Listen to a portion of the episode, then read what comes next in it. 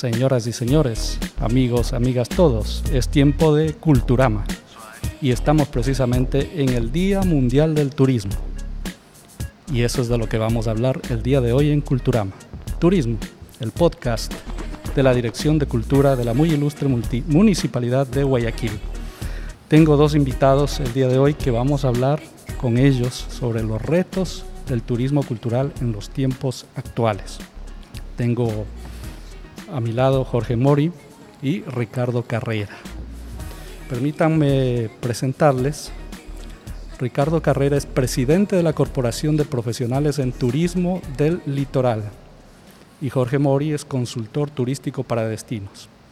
Ambos tienen amplia experiencia en las actividades turísticas, sea planificando o de manera práctica, hablando ya en el campo y colaborando con entidades públicas. ¿Cómo están? Buenas tardes. Un placer estar aquí, Fernando. Gracias por la invitación. Gracias por eh, estar aquí también a Jorge, que vamos a hacer una buena dupla hoy día, creo. Muchas gracias, sí, excelente. Gracias por la invitación y que vive el turismo en su Día Internacional. Sí, Día Internacional del Turismo, ¿no? Estamos ahí y precisamente la excusa es, como decimos también, turismo cultural. Como nos enseñaron en algún momento, el origen del turismo tiene que ver con la cultura directamente aunque ahora tenemos diversidades de tipos de turismo, ¿no? Y bueno, pues nos vamos a enfocar exclusivamente al turismo cultural. Todo lo que hemos vivido, no solamente en el sector turístico, sino también hablando a nivel general, digamos, ya en todas las actividades que realiza el ser humano, estos dos años que vamos a cumplir, ya muy pronto, fíjense, son casi dos años, que hemos atravesado esta situación muy difícil y muy particular con esto del COVID-19, eh, todo se puso en alto. Estamos tratando de retomar el curso al cual estábamos acostumbrados con las actividades normales, pero resulta que siempre hay algo inesperado o alguna situación, o todavía tal vez tenemos algunos temas pendientes que estaban a punto de solucionarse, estaban en medio proceso, pero con lo que hemos vivido, pues han tenido que postergarse. Empecemos con Ricardo.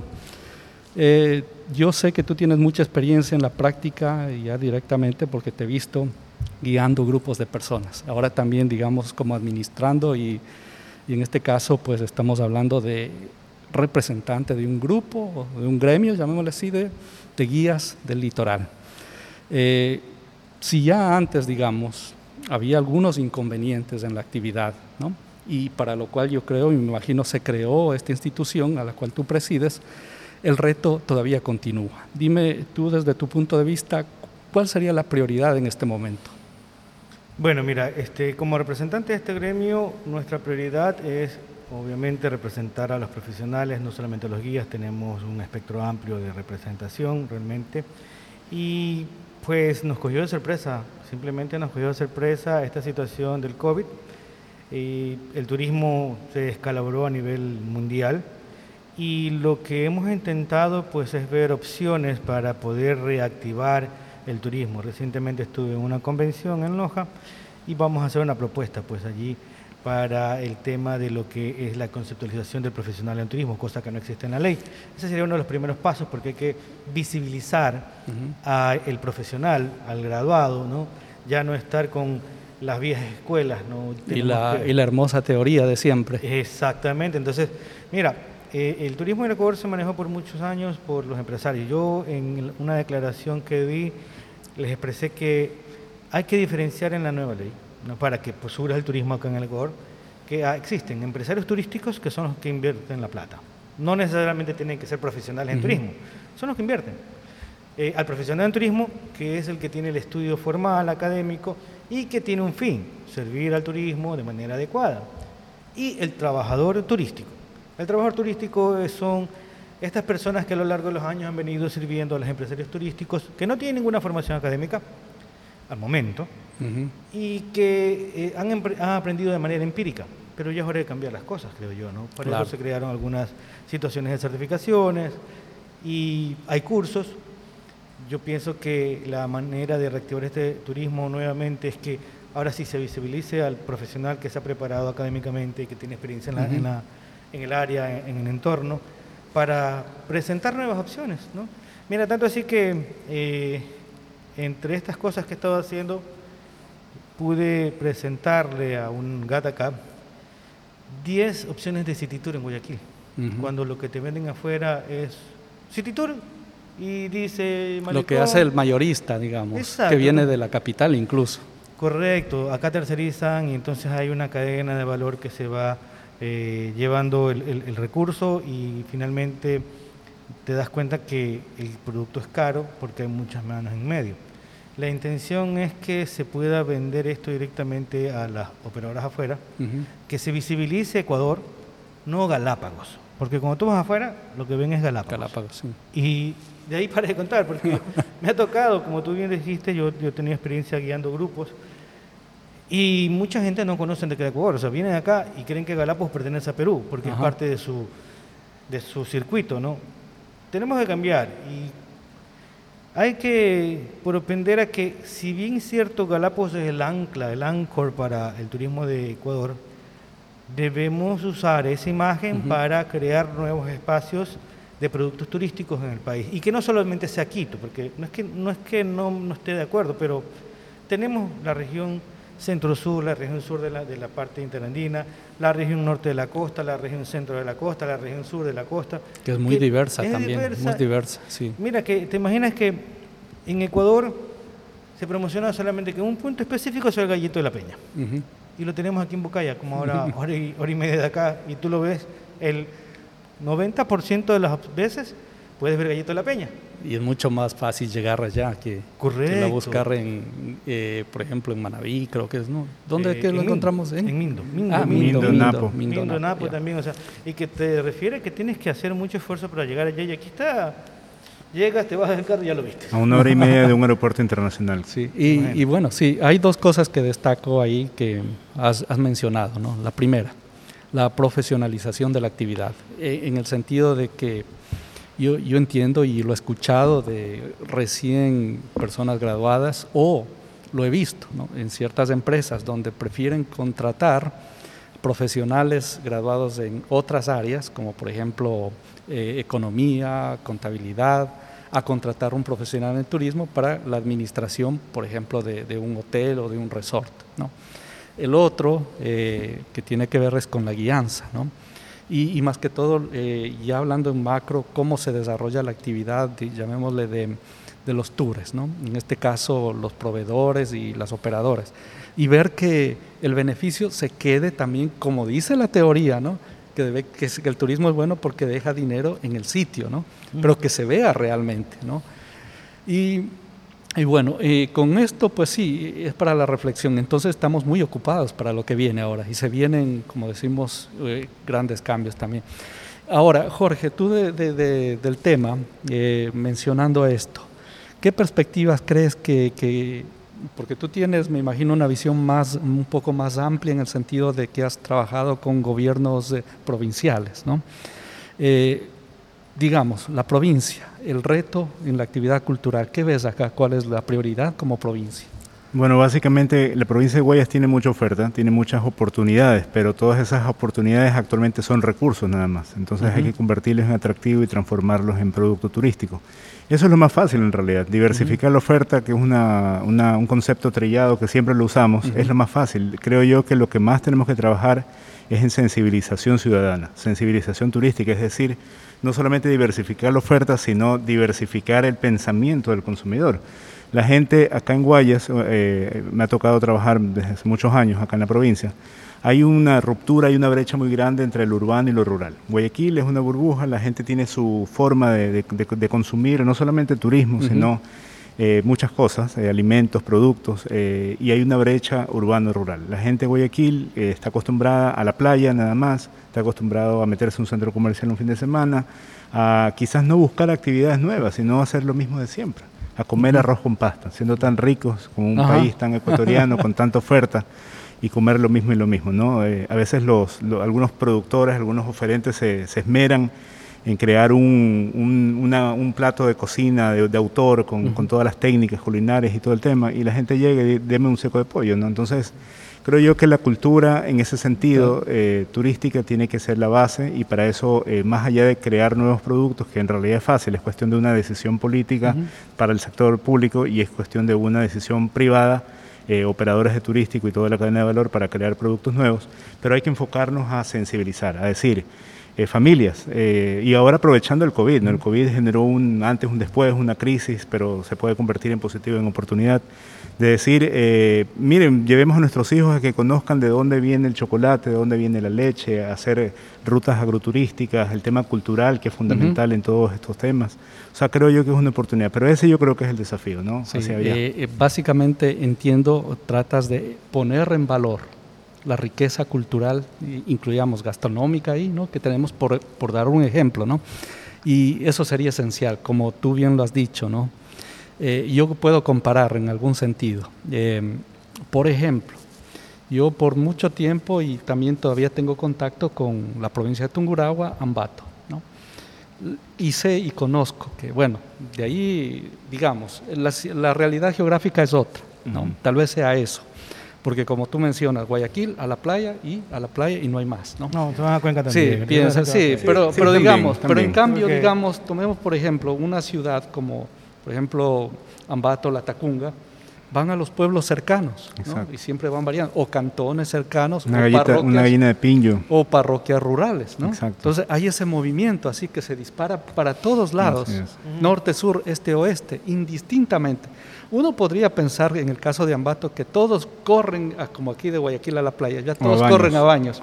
¿no? Eso no sucede, no. Porque inclusive pues se quedan en el camino, o en Salasaca o a Píllaro, ¿no? Y, y, no sé si tiene que ver con la geografía, las rutas en algún momento, tal vez habría que ver un estudio y una comparación, tal vez para llegar a, aplicarlo aquí o, buscar con esta realidad. Yo creo que debería haber un estudio porque recuerda que Guayaquil es una ciudad que acoge gente de todas, de las todas provincias. Partes, Entonces, a veces eh, estas personas en los feriados lo que hacen, ¿qué pasa en, el terminal terrestre? Tú ves el terminal terrestre lleno. ¿Qué hace la gente? Se va para sus tierras. Se va a su tierra. Entonces, ahí sí se está generando un movimiento porque la gente regresa a su tierra a pasar las vacaciones. Eh, lo, que, lo que entiendo de, que, de lo que dice Jorge es que dentro de esta provincia no hay mucho movimiento. ¿Por qué? Porque la mayor parte de la gente de Guayaquil, o sea, estamos hablando de una ciudad de casi 3 millones de habitantes, la mitad por lo menos es fuereña, o sea, son fuereños. Seamos honestos. Y, básicamente el propósito y el motivo de muchos originalmente, originalmente era pues eh, la actividad económica, ¿no? Venía acá, es como el Nueva York de Ecuador, por así decirlo, ¿no? Pero, pero hablando justamente de, cultura, eh, creo yo que eso ya es la cultura del consumidor. O sea, eh, nosotros vemos las casas comerciales de ropa de outdoors, de, ropa campestre, de camping. En, en, Quito, en Cuenca, hay más oferta, más variedad, más cantidad que en Guayaquil. y, eso es, y eso es parte también.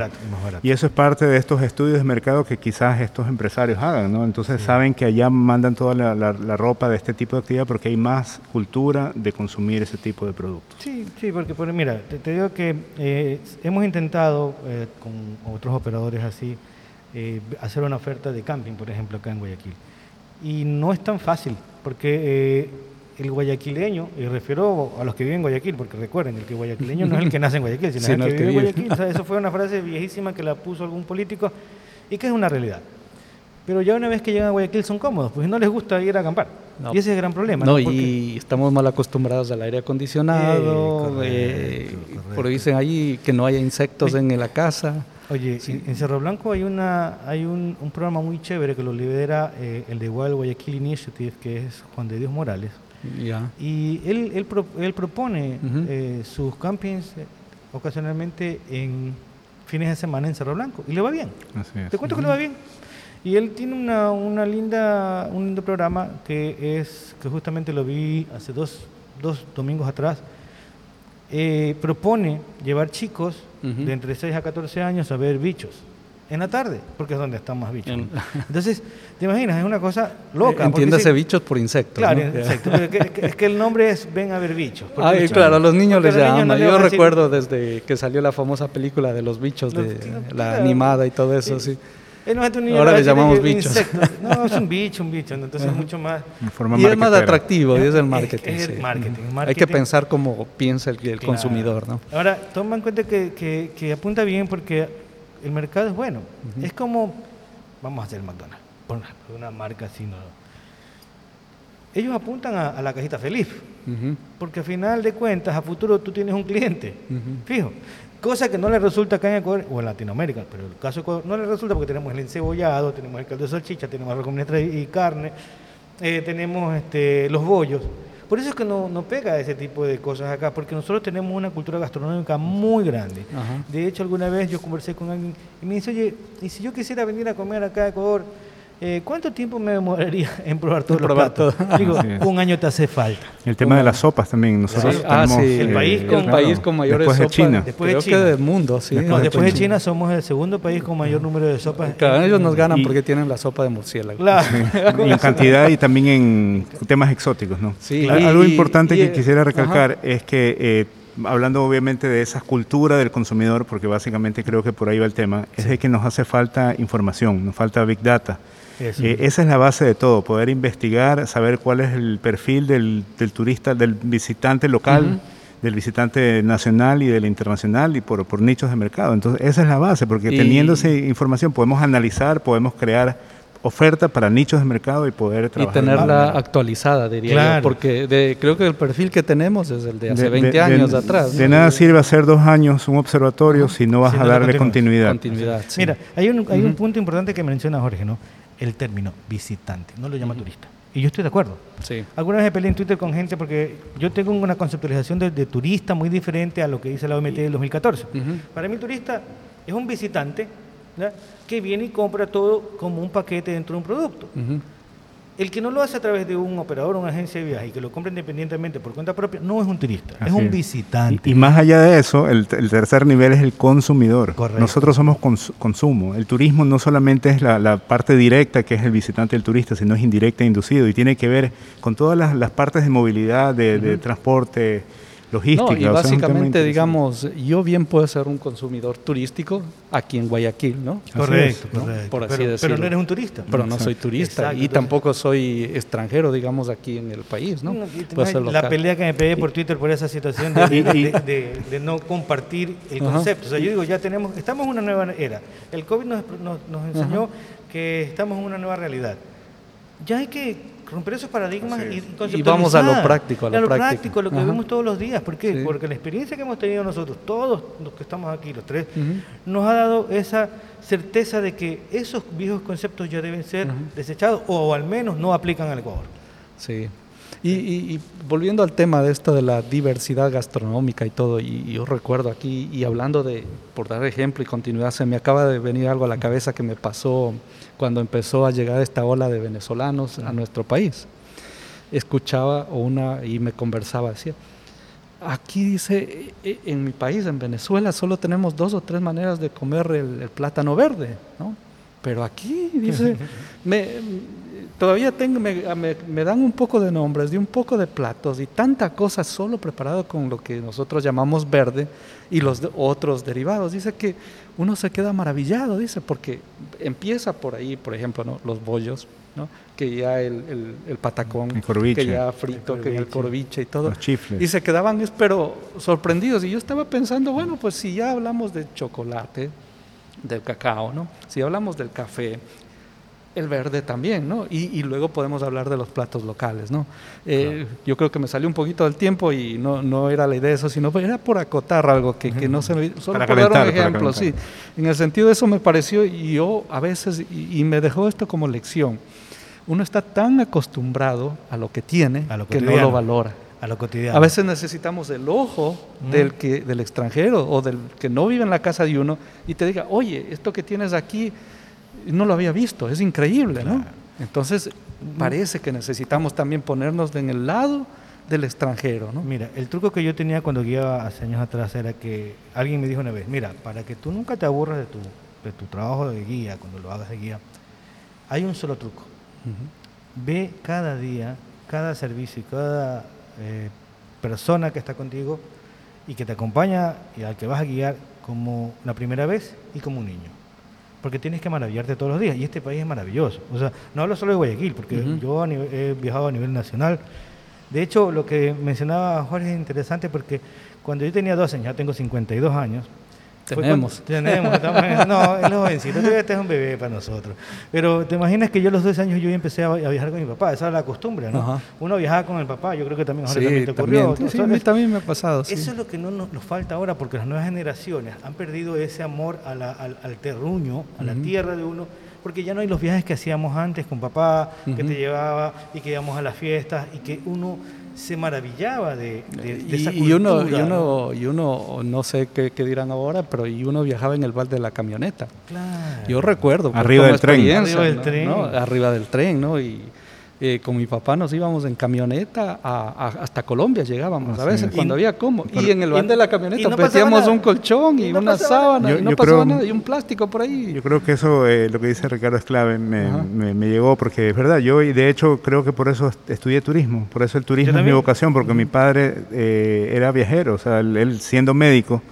Eh, era lojano, eh, íbamos a Loja, íbamos a, a, Ribamba, a la Sierra, siempre viajábamos. Entonces es un tema que ya me queda la cultura de, viajar, Entonces quiere, decir, quiere decir que las nuevas generaciones, las generaciones posteriores a la nuestra, lo que han hecho es perder esa conciencia viajera que teníamos. Así es. Porque estamos hablando de que las generaciones hasta los 80, 90 viajaban con sus padres. Así es. Pero después ya no, ¿por qué razón? Eso es una cuestión cultural, porque nos aculturizamos. Y, se asentó esto con las restricciones de Creo yo que también, también incide mucho el tema de la globalización, la parte tecnológica. El crecimiento de los últimos 20 años ha sido exponencial de todos los temas. Entonces, sí se dan cuenta que antes, eh, a mí me encanta la guitarra, mi, mi familia lojana, eh, las, las eran guitarra. Y ahora sin darme cuenta, cuando se va la luz, agarro la guitarra. Antes era así, la vida del campo, el tema de la, cultura, de, tener esos momentos en familia, de esparcimiento, de viajar, de desplazarse, pero ahora tenemos el teléfono, tenemos la, laptop, la tablet. Y éramos más sociables. La información. Porque tú, por ejemplo, yo, yo vivo en un barrio y en las vacaciones yo salía a las 7 de la mañana de mi casa a jugar básquetbol hasta las 12 del día, regresaba a comer y de ahí jugaba desde las 2 de la tarde hasta las 6 de la tarde, jugaba pelota y de ahí me bañaba a las 7 de la noche hasta las 9, 10 de la noche que me daban permiso con mis amigos a conversar. Y si llegaban más tarde, ah, no, pues chancletazo, chancletazo. Ahora somos sociales pero tecnológicamente. Exacto. Y eso es un gran problema porque el ser humano es, un ente social netamente de contacto. Presencial. Mira que yo tengo, por ejemplo, yo tengo mis nietas y trato de hacer lo posible de, mantener esa, esa viveza de ellas, porque si las dejo que se claven a un celular o a una tablet, las pierdo. ah, no, y eso, las abstrae. y eso es lo que tenemos que evitar en Ecuador. ¿ya? ¿Por qué? Evitar que los chicos estén abstraídos en la tablet o en la parte eh, eh, eh, tecnológica y, y, sacarlos, o sea, hacer lo que hacían nuestros abuelos, nuestros padres, vamos a, vamos a pasear. Ya no se hacen. ¿Cómo lo hacemos? A través de la concientización, de la sensibilización turística para poder crearles la necesidad de descubrir esos, esas nuevas actividades. Sí, sí, sí. Mira, yo tengo una gran experiencia hace años atrás cuando, cuando no estaba el COVID. Mi esposa tenía la, es maestra y tenía la costumbre de que a los chicos les sacábamos una vez por año hacer una visita, ¿no? Bueno, hasta que cambiaron las leyes y después prohibieron las salidas estas educativas. Ajá. Y una de las visitas que tanto recuerdo es aquí a este, a este museo, ¿no? al Museo Municipal de Guayaquil. Eh, yo estuve guiando a, estos chicos, eran, eran 60 chicos de dos grados diferentes, ¿no? Y los chicos se quedaron maravillados de ver lo que tenía este museo y que lo que ellos habían visto en un libro era real, ¿no? Y te cuento que estos chicos más se acordaban de toda la explicación que se ¿Que lo que aprendieron del libro o del profesor en la escuela? Vivencialmente. Te juro que Vivencial, sí. ya están graduados algunos, Imagínate, todavía se acuerdan del Palo de Guasango, todavía se acuerdan de las culturas que vimos acá.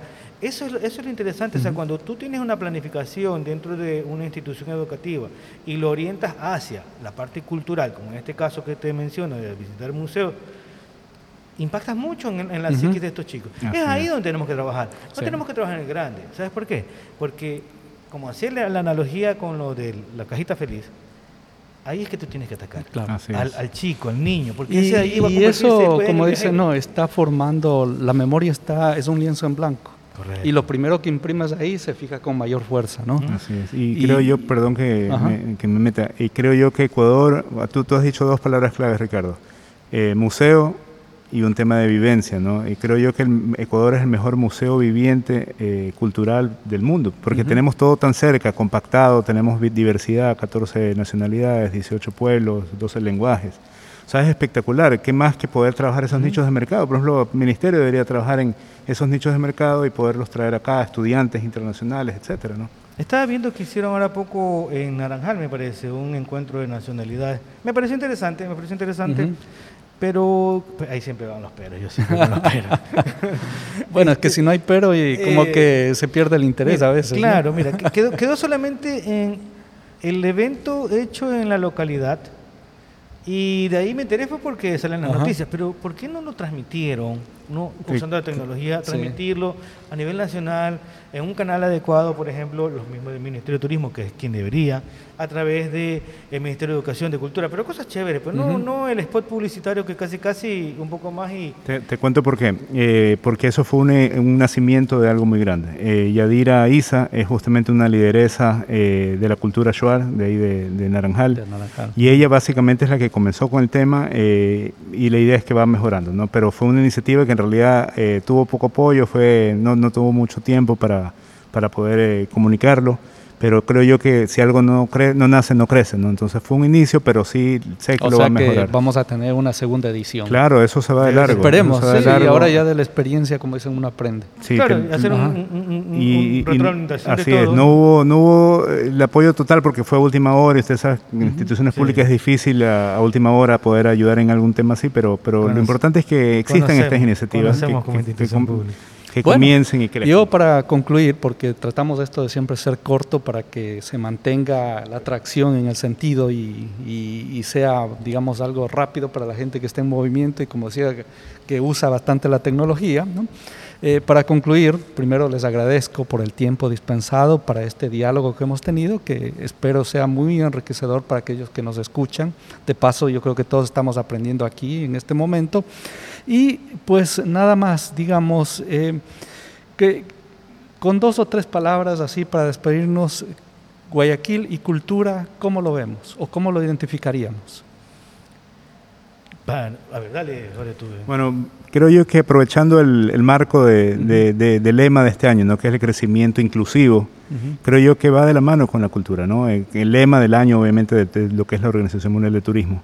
Pero básicamente creo yo que hay que trabajar en esos dos aspectos. Para mí, eh, la, para mí la planificación es plana, la planificación es la base, pero el éxito es la acción. Y esa acción depende de decisiones públicas, de decisiones de, lo que tiene que ver una política pública. Entonces, trabajar en crear esta oferta, que es, es, más fácil, pero más allá de eso, desde el inicio lo mencioné, generar campañas de sensibilización, crear esa cultura de consumir este tipo de actividades que estamos promoviendo el turismo cultural. Y los llamados la entidad pública porque creo que tienen mayor alcance, ¿no?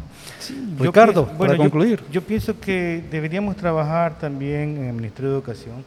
Recuerdo hace años atrás estaban las, las, materias de cívica. O sea, estamos hablando de transversalidad. Transversalidad, correcto. Entonces, eso podría impulsar porque no vamos a poder hacer un cambio eh, eh, de inmediato, es un cambio de generación, un cambio de pensamiento, para volcarnos hacia la cultura. O sea, nuestra gente de antes era muy dada a la cultura, era apreciaba mucho la música nacional. Yo, de, por ejemplo, sigo mucho a esta chica La Toquilla y a Juan Fernando Velasco, que han remozado, García. Alejandra García, han remozado lo que son las artes musicales del Ecuador y, escucharles los pasillos con una nueva ola de... Nuevos arreglos y nueva voz. Y, llama la atención. Entonces, hay, muchas cosas por hacer. Y como decía, planificarlo, este, como decía Jorge, eh, incentivarlo, ponerlo en, prueba y seguir adelante, pero sin planificación. Y también con profesionales que estén eh, comprometidos, y que conozcan. Y, que conozcan, que sean del área, porque no va a poner a un médico, perdona que diga, pero no va a poner a un médico a, impulsar cultura. Es como que un licenciado en turismo como nosotros se ponga a operar. ¿no? Sí, entonces eh, diríamos la idea es un plan de educación sostenido, ¿no? y de aquí a largo plazo. Eh, bueno, con eso yo creo que cerramos el día de hoy. Agradezco nuevamente la presencia y será hasta una próxima oportunidad. Gracias Jorge, gracias Ricardo y que tengan buen día al igual que nuestros oyentes. Muchas gracias, que viva el turismo. Que viva, el turismo.